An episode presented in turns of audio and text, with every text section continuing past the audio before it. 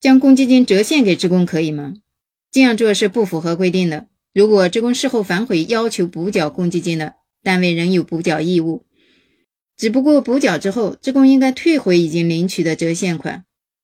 当然了，个别地方的个别案例也有支持折现后不再要求用人单位补缴的。比如说，深圳有个案例，公积金折现后反悔要求补缴的未获支持。职工能否以未缴纳公积金辞职要求经济补偿金呢？不可以。虽然五险一金挂在嘴边说，但是社保和公积金的法律地位还是不同的。劳动合同法第三十八条、第四十六条规定了，用人单位未依法为职工缴纳社保的，职工可以辞职要求经济补偿金，但这里没有规定住房公积金的事儿。当然了，中国之大无奇不有，个别地方的个别案例也有支持的，不过这不符合规定。